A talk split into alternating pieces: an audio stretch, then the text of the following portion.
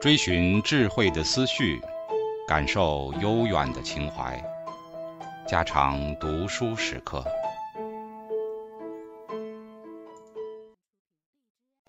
警告：慎入，非专业朗读，听后可能出现且不仅限于挺尸等严重不适，另切勿洗耳，以免污染水源。引发小猫、小狗中毒等严重生化事件。二、北方的民歌。北方的游牧民族因着经济基础的薄弱以及种族、地理的种种关系，民众的生活动态与情感各方面是形成与南方不同的色彩的。南方的特性是柔弱的、女性的、个人的。北方的特性恰好成一个对照，是上午的、男性的、社会的。这种不同的特性，在当日的民歌里反映得非常明显。如鲜卑的《敕勒歌》云：“敕勒川，阴山下，天似穹庐，笼盖四野。天苍苍，地茫茫，风吹草低见牛羊。”这种苍苍茫茫的气象，是北方独有的伟大的自然背景。要有这特殊的背景，才能产生这种富于地方色彩的诗歌。比起南方歌谣中所歌咏的“春林花多媚，春鸟意多哀”的气象来，完全是两个天地了。生在这种环境之下的人民的生活情感。自然另有一种形象与气质，如魏书所载的《李波小妹歌》云：“李波小妹自雍容，千群竹马似卷蓬，左射右射必叠霜。妇女尚如此，男子安可逢？”这正是北方女子的典型，一种男性的上午的力量，活跃地表现出来。比起“晚身郎溪上，何处不可怜？示爱如欲尽，含羞未肯前”的江南少女来，那刚强柔弱之分，真是再明显也没有了。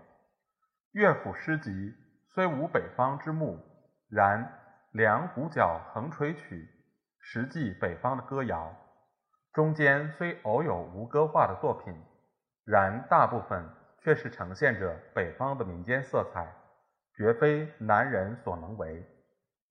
古今月录云：“两股角横吹曲，有启玉、琅琊王、巨鹿公主、紫溜马、黄旦丝、地区乐、却劳力、慕容垂、陇头流水等歌三十六曲，再加以胡吹旧曲。”和《折杨柳》《阁鼓》《幽州马客吟》等歌曲，共六十六曲，这数目总算不少。可惜王佚的很多，现存者只有起玉等歌二十一种了。今略举数例余下：《折杨柳歌》：腹中愁不乐，愿作郎马鞭。出入还廊壁。叠坐廊溪边，遥看孟津河，杨柳玉婆娑。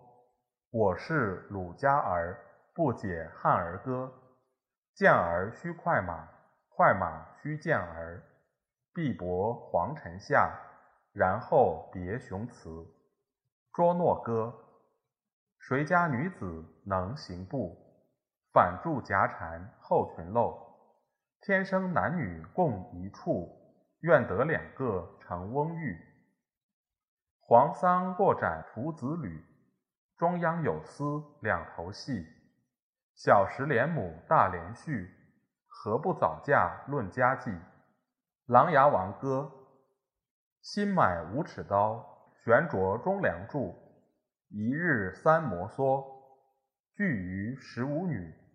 东山看西水，水流盘石间。公死老更嫁，孤儿正可怜。起玉歌：男儿欲作剑，结伴不须多。耀子惊天飞，群雀两相播。前行看后行，齐处铁两当。前头看后头，齐柱铁护谋。男儿可怜虫，出门怀死忧。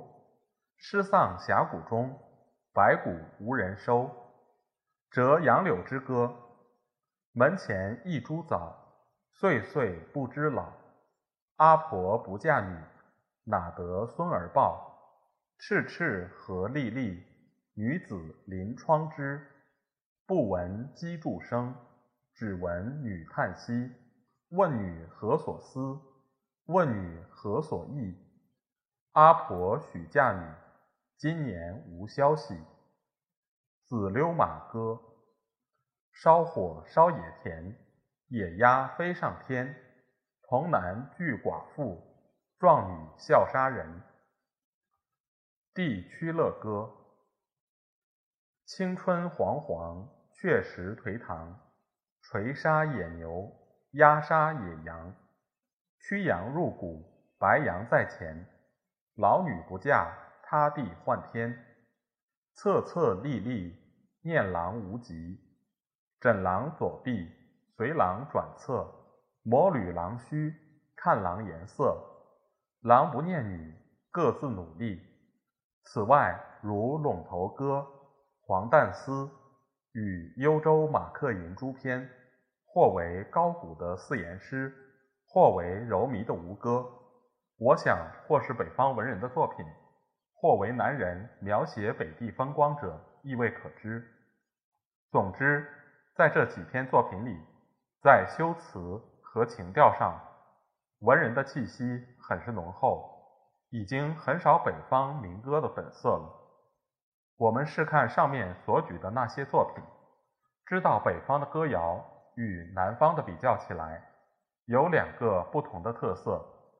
一是内容方面，北方的偏重于社会生活，如《琅琊王歌》中所表现的孤儿与战争，《启玉歌》中所表现的尚武精神，《子溜马歌》所表现的婚姻制度，《地区乐歌》中所表现的畜牧生活，可以看出他们所歌咏的题材是较为广泛、较为切近人世，而富于社会性了。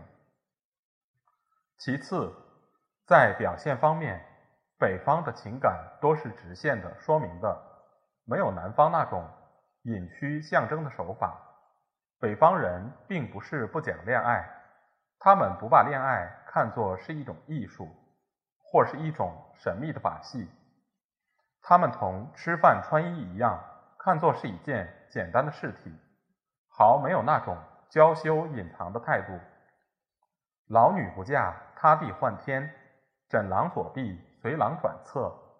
这种直率、真爽的气概和行为，绝非南方女人所能有。梁启超氏在中国韵文中所表现的情感内，论北歌说：他们生活异常简单，思想异常简单，心直口直，有一句说一句。他们的情感是没遮拦的，你说好也罢，说坏也罢，总是把真面孔搬出来，搬出真面孔，不留余味。在诗的艺术上讲，本是一种弊病。若是站在歌谣的立场，却又不能不承认这是一种特色，因为这样把民间的生活情感表现得更真切、更活跃、更有生命。和力量。我们现在要讨论的是人人读过的《木兰辞》。《木兰辞》是北方民间叙事诗的杰作，它同《孔雀东南飞》成为南北民间文学的两大代表。前者是刚强的男性的社会喜剧，后者是柔弱的女性的家庭悲剧。这两种完全相反的性格。由着双方极其适合的文字格调表现出来，得到圆满的效果。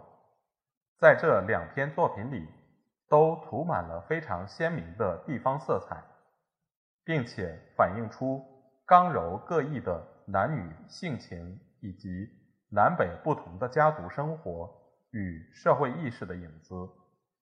两篇诗都是无名氏的作品，后来经过了文人的润饰，故文句中颇有雕琢刻炼的痕迹。关于《木兰辞》的时代，古人早有讨论，如后村诗画意愿之言，具有成于唐代之说。近人主张唐代者更多，其所持理由不出下列三点：一、乐府诗集有唐人韦元甫拟作《木兰辞》一篇，并且解题中说按歌词有《木兰》一曲，不知起于何代也。后人因疑《木兰辞》原作亦出自韦元甫之手。二、歌中的策勋十二转为唐代官制，明陀为唐代义制。三、万里赴戎机以下四句拟唐人诗格。其实这些理由并不能推翻《木兰辞》是北朝时代的作品。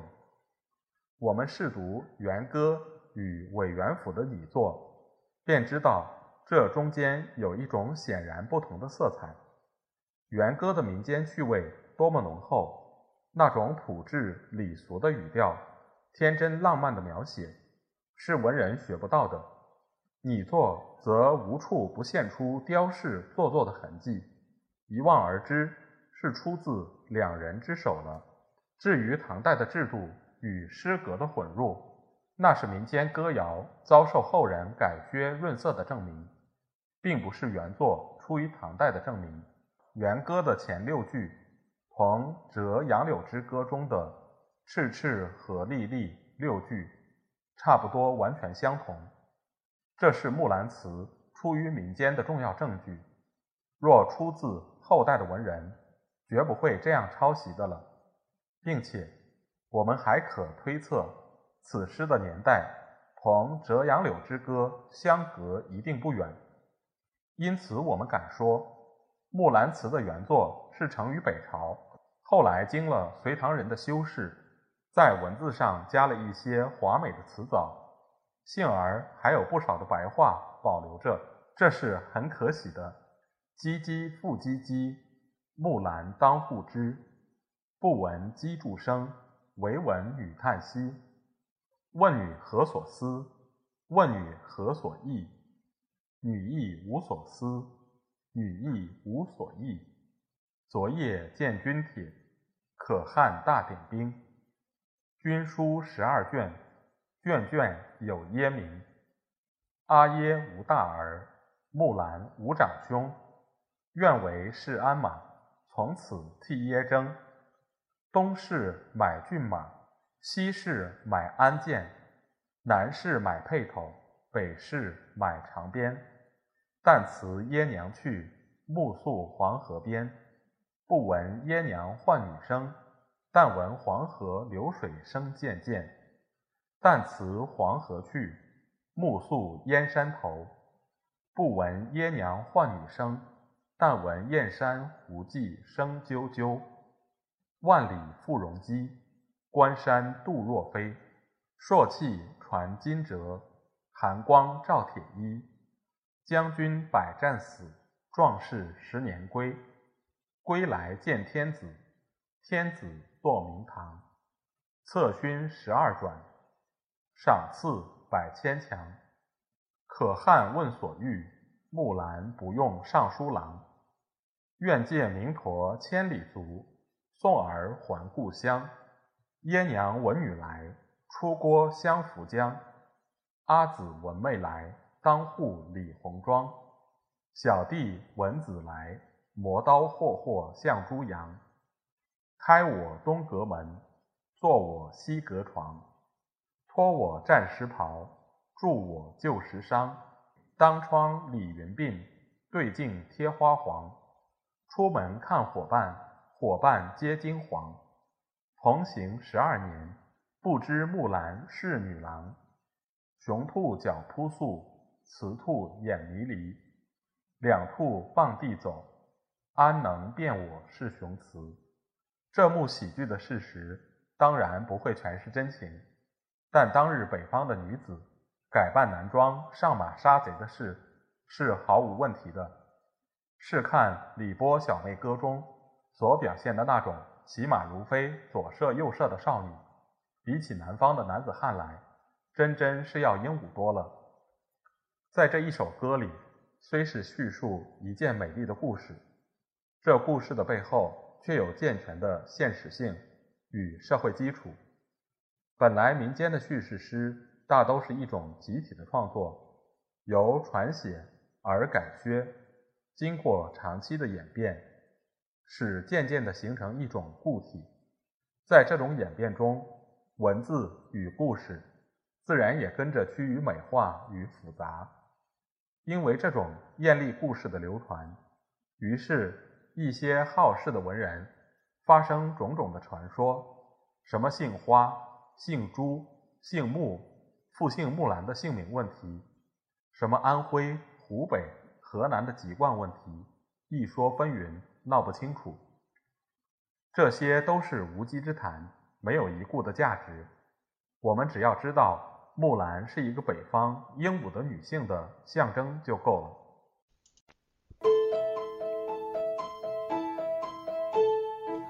家常读书制作，感谢您的收听。